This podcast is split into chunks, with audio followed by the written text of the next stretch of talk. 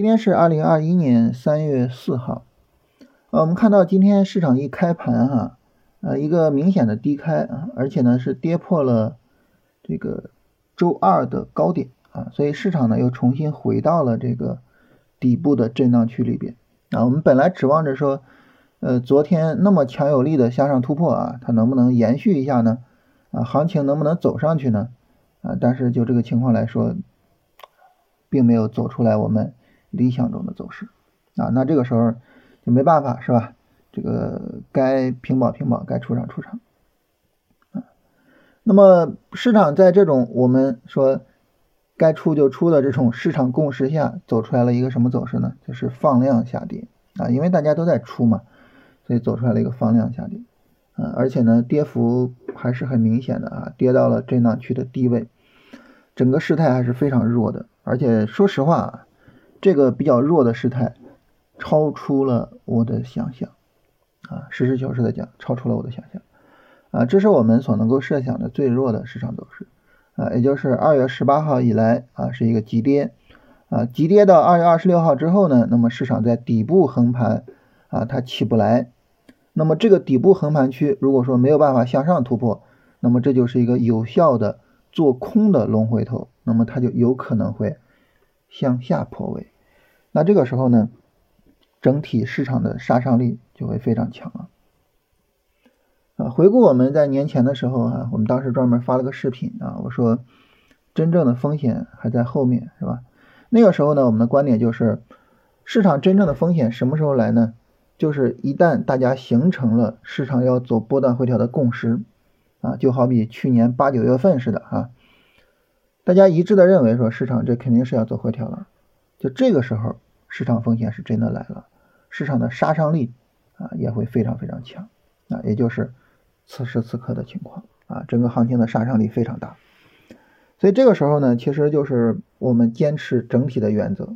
啊，就是清仓啊啊，严格的只做龙回头啊，然后耐心的等整个调整结构展开啊等等的这些条件。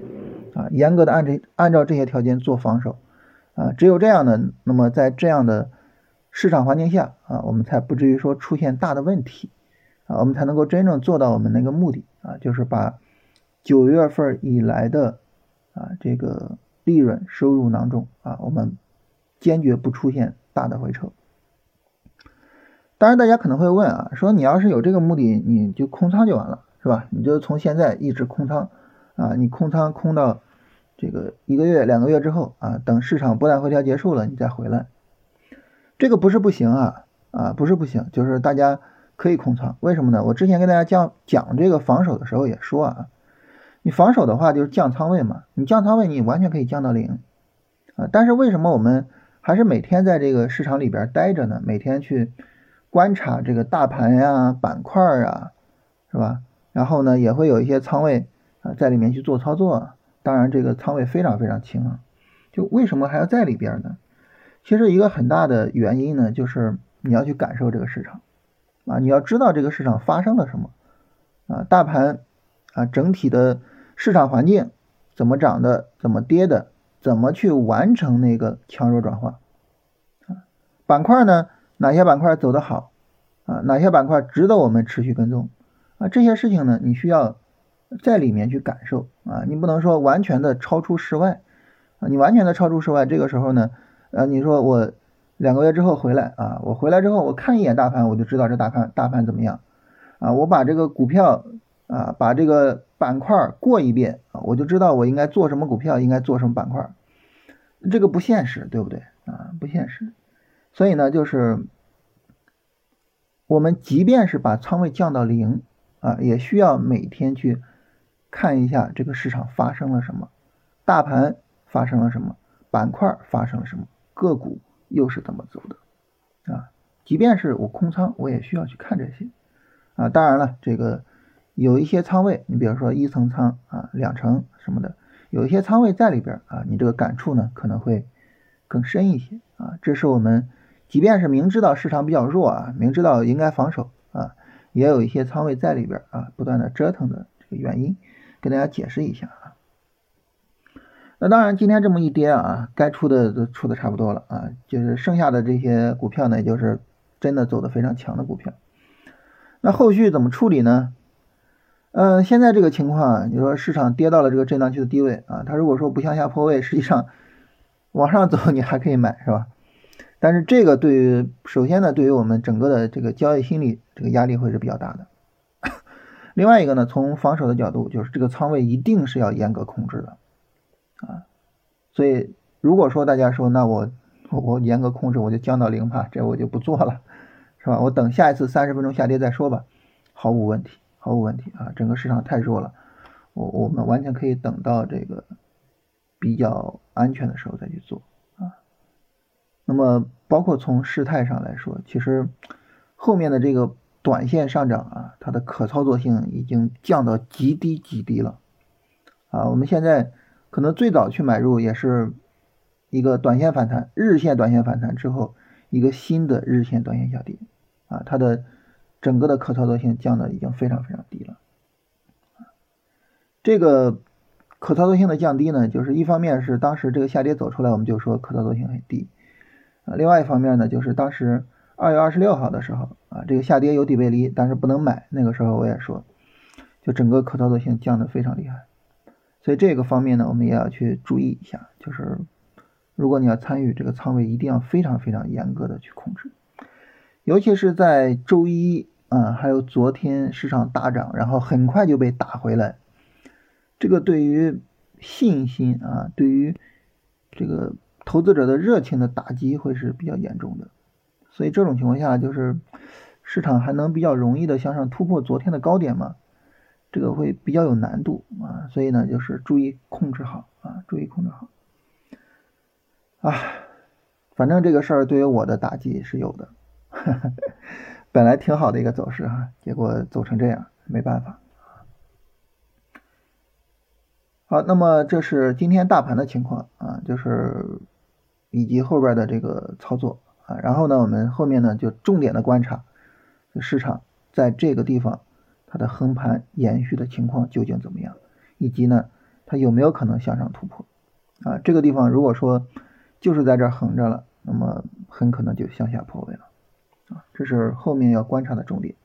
啊，这是大盘的情况啊。板块的情况的话呢，那么今天呢，主要是呃一些周期有所表现啊，其他主要的板块都在有下跌。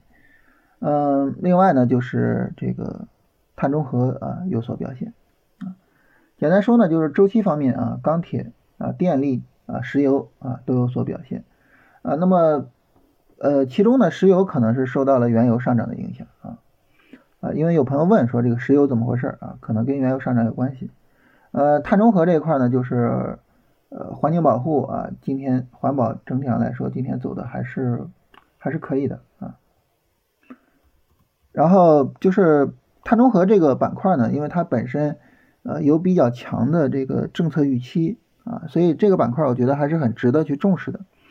嗯，然后在通达信里边呢有碳交易这个板块，碳交易这个指数呢今天是跌了百分之零点三啊，这个整个的跌幅还是比较有限的，所以这个板块我我我还是觉得嗯挺值得跟踪的啊，这是呃这个板块的情况啊，然后来看大家的问题啊。第一个问题就有朋友问这个石油的大涨，呃，石油大涨在很大程度上可能就是因为原油上涨啊。然后个股呢，因为之前调整比较大，所以个股现在主要是弱转强啊，所以呃这个时候呢，耐心的等一个回调，看一下它的这个回调的情况啊，不用太着急做判断。呃，有朋友问这个通威股份啊，然后通威股份的基本面有没有什么变化啊？因为通威今天是一个跌停啊，所以呢。大家可能会觉得哇，这怎么前面涨得好好的，怎么一跌跌这么狠呢？这个事儿呢，我跟大家聊一下哈，就是股价的变化，它取决于什么呢？呃，我们知道这个呃股价哈，它等于这个企业的业绩乘以它的市盈率。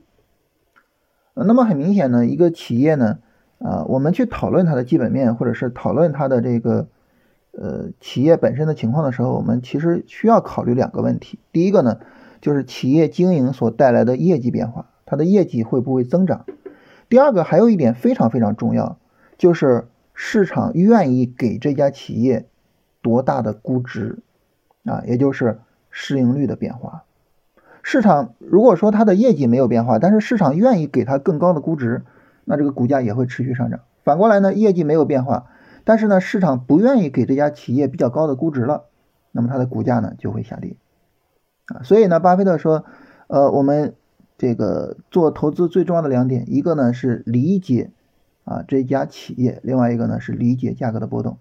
啊，理解这家企业就是它的业绩的变化，呃，理解价格波动呢，那么就是市场对它的这个估值的这个变化。啊，那么通威股份呢，你说它的基本面有没有改变呢？企业运营这个角度可能没有改变，但是呢，市场给它多大估值？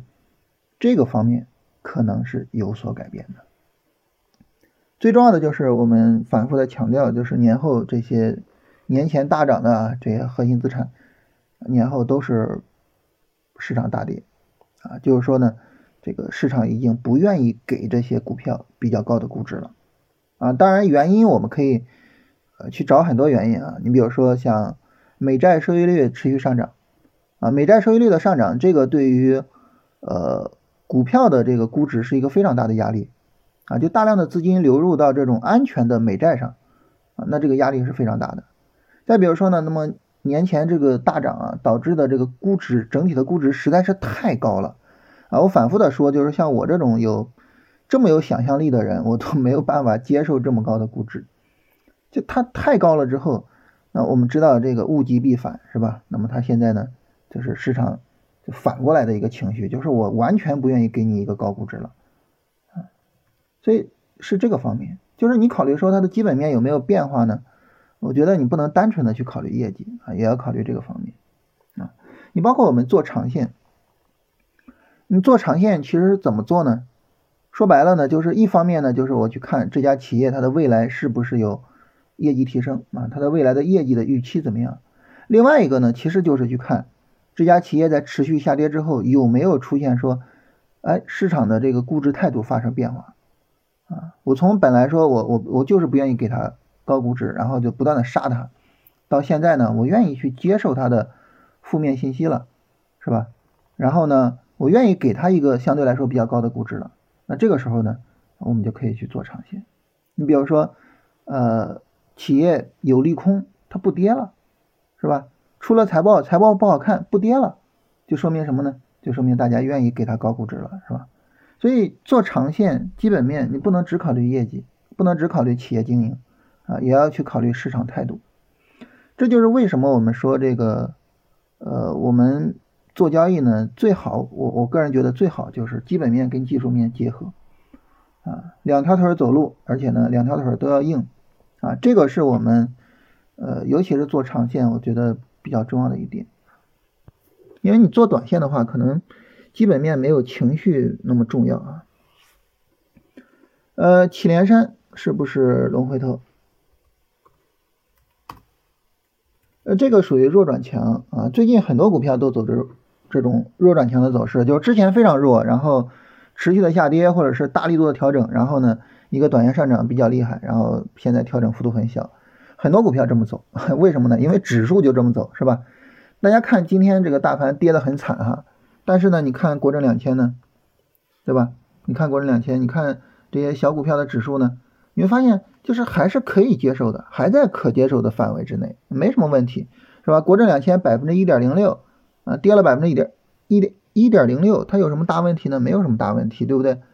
所以呢，现在就是很多的小股票都是这样的走势，啊。所以呢，就导致现在这个弱转强的股票比较多啊。做弱转强呢，实际上是有难度的，因为你很难判断它究竟是一个弱转强还是一个下跌趋势中的反弹，所以整个操作比较有难度啊。所以呃，这一次呢，如果说大家参与这些弱转强，我我个人建议就是大家做好记录啊，做好一些，你比如说我为什么要买它啊，然后我买入之前的这个。呃，准备是什么样的？我买的时候的心理状态什么样的？我怎么去跟踪它？你把这些做好，这个我觉得有利于你更好的去理解这种走势，以及呢，在未来更好的去处理这种走势。弱转强的这种走势，比直接做上涨趋势的龙回头难度是要大的。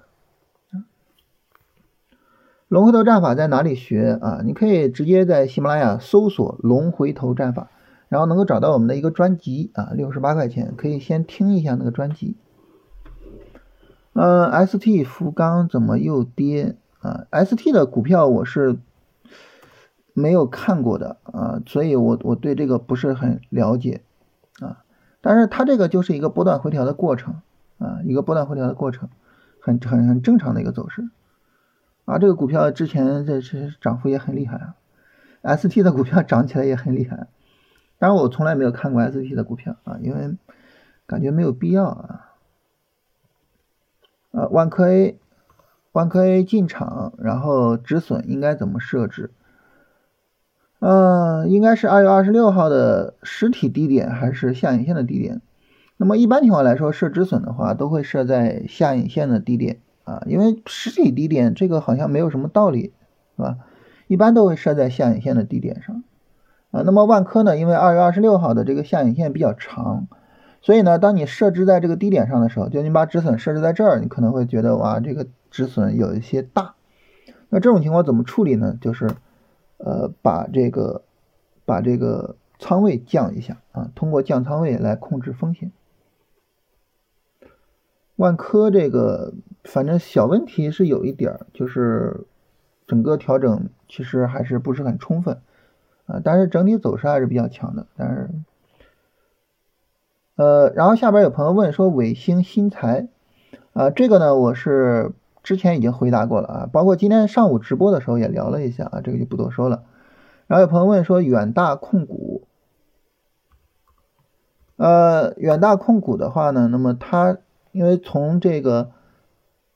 二月九号以来的这个下跌啊，跌的比较急啊，然后现在是底部的小横盘，这种走势我一般是不敢买的，啊，就是这种走势是一个比较好的一个做空态势，所以不太敢买。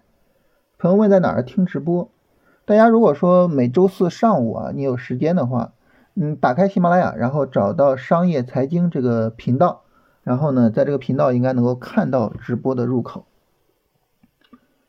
呃，有朋友问说，这个龙回头的方法买啊，三十分钟设止损，怎么去找这个最低价？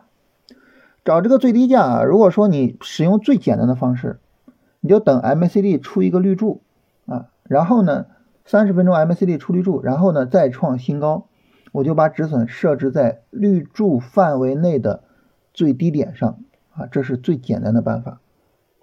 当然，准确的办法就是你对三十分钟能够非常清楚的画出来它的短线，然后放到低点上。啊，如果说错失了这个止损位啊，但是呢，整个日线趋势没有变啊，是继续止损还是把止损往下移一点？我一般是就是我无论是错失也好还是怎么样也好，只要是应该出，我就会在我能够出的第一时间出，我没有太多想法。啊，我的所有操作就是唯一的一点，就是完全按照原则来，我不会有任何其他的想法，就是按照原则直接该出就出了。因为你一旦有复杂的处理，就可能会违背原则。然后资金的净流入啊，尤其是大单流入和超大单流入有没有参考信息？这个肯定是有参考信息的，但是我不懂，所以我从来不参考。呃，我自己看一个股票，我最重要的就是看它的大势。它是不是一个上涨趋势？它是不是上涨趋势中的上涨波段？它的整个调整力度是不是比较小？是不是没有人卖它？我关注这些比较大的信息啊，这种特别细节的我不太关注。可能做，比如说做打板的呀，或者是什么，就是比较关注这些啊，可以参考一下那方面的资料。有朋友说为什么选择 ETF 操作？这个不是我们选择 ETF 操作啊，是我跟大家聊行情，我们只能聊大盘指数，是吧？我跟大家聊一只股票，然后我说这股票能买。哇，大家去买，那这个就涉嫌操纵证券市场，是吧？这是一个不大不小的罪名。呃，其实还有一点很重要的呢，就是我我觉得我跟大家聊呢，重点的是分享交易方法啊，而不是去说跟大家推荐具体的操作本身。啊，我们聊指数呢，也只是去分享做指数的方法，而不是说啊你就得这么做，然后呢，我给你喊单子或者说怎么怎么样，就不存在这个事情。我觉得聊方法永远比聊具体的操作更有意义啊。呃，三十分钟上涨和下跌指的是什么啊？指的是一个连续的涨跌过程啊，就是三十分钟一个短线上涨，一个短线下跌。呃，对应呢，就是如果说你简单来说啊，一个三十分钟下跌，就是三十分钟的 MACD 从红柱变成绿柱的过程；一个三十分钟上涨呢，就是三十分钟的 MACD 呢从绿柱转成红柱的过程。啊，所以这是一个就是最简单的指标啊。然后因为不好意思的是，我我我今天有一些事情啊，我一会儿得出去一下啊，所以个股的问题我就不看了，好吧？这个很不好意思啊。然后我看看有没有这个非个股的问题啊啊，有朋友说这个最好不要做弱转强啊，能不能解释一下什么叫弱转强？弱转强的意思呢，就是呃一个股票呢，它之前啊它是下跌趋势，或者是呢它之前是一个调整力度非常大的波段下跌啊，但是呢这个现在呢走了一个强有力的短线上涨，然后呢。短线回调力度很小啊，这个走势呢叫做弱转强的走势啊。那你说怎么判断一个板块或者股票是弱转强呢？首先看它前面是不是弱啊，是不是一个下跌趋势或者是强有力的波段下跌啊？然后呢再看这个它的是不是有强力拉升啊，以及呢比较弱的回调啊，走出来这些就叫弱转强啊。那弱转强适用于什么呢？适用于比如说我特别看好一个板块，但这个板块呢，它现在非常弱，那我怎么办呢？我等弱转强去做啊，它适用于这种情况。啊，有朋友问说这个当前几成仓位比较合适啊？这个我之前跟大家详细的聊过仓位的配置啊，这个重点还是看你自己的风险承受能力，以及呢你愿意呃拿多大的风险去博取收益啊？我觉得现在仓位。应该尽可能的低一些啊，尽可能的低一些，这个是我们不断强调的啊。呃，有朋友问说，这个龙回头呢是要龙才行啊？那这种情况下呢，那第一波上涨我肯定做不到，是吧？啊，因为我没有第一波上涨，我怎么知道它是龙呢？所以第一波肯定做不到。但是呢，老师又说不能做弱转强啊，那不能做弱转强呢？那这个时候那怎么办呢？是吧？那怎么选股呢？是这样哈，呃，你不做弱转强，你可以做什么呢？你可以做那些上涨趋势的股票啊。这个股票呢本身处于上涨趋势之中啊，然后呢，这个我就可以去做它啊。你比如说举个例子啊，像华菱钢铁，华菱钢铁这个股票，我们很久之前跟大家聊过啊，这个。我记得应该是去年十月份的时候跟大家聊过这只股票，啊，这只股票我们一直在跟踪啊，因为基本面比较看好它。那么很明显，这是一个上涨趋势的股票啊，它从这个去年的十一月份啊，一直到今年的一月份走了一个波段回调啊，但是呢，并没有跌破三块六的低点，是吧？远远没有跌破啊。然后呢？这个股票呢，如果说我们参与这一次波段回调的话，应该是在二月初买入啊。当然，它整个波段回调的力度比较大啊，所以没有参与。没有参与呢，那么它是从二月十八号突破前高开始上涨啊，然后一个强有力的走势，表示它是龙。然后呢，从二月二十三号一直调整调到三月一号啊，那么这个时候呢，调整力度很小啊，说明这是一个龙回头。那么这个时候，如果说我们去买它的话，那好，那这个时候我就是在做龙回头的操作啊。这个昨天一个涨停，然后今天最高也冲到了涨停啊，整体走的是非常强的。所以呢，就是你说我不做弱转强，我怎么办呢？你就是找这种上涨趋势的股票，然后呢强有力的拉升，然后回调力度比较小，理解这个意思吧？就上涨趋势啊。我们一说。呃，弱转强指的是什么呢？指的往往是下跌趋势或者是长期下跌的股票啊。你看华菱钢铁，它都已经向上突破了，就是我们在这个三月一号买的时候啊，它都已经突破了去年十一月中下旬的那个高点，是吧？那这个时候肯定它就没什么说可以说弱的了，是吧？它就是非常强的走势啊，那这股票就可以做，是吧？所以不做弱转强，做什么呢？做这种上涨趋势的股票啊。有朋友问说，怎么判断力度的强与弱？呃，这个我在今天早晨直播的时候详细说了，好吧？我们这个等这个直播出来吧，啊，看视频应该会更清楚一些。呃，那么这位朋友说，你判断力度从技术方面会不会有迟滞？不会啊，这个你判断力度实际上就是为了提前做判断啊，而不是迟滞啊。然后有朋友问说，能不能加二十一天训练营？那我跟喜马拉雅的朋友聊了一下，我们沟通了一下，嗯，我们下一期的训练营可能会在五月份啊，可能会在五月份，现在还不确定。嗯，然后其他这些个股问题我们就不多聊了啊，很不好意思啊，我这个现在有些事情啊，然后需要处理一下，然后我们今天就简单聊这些啊，这个大家如果说呃确实有什么个股特别的希望能够去聊一下，可以在今天的这个音频里面留言啊，我看明天有时间跟大家聊一下啊。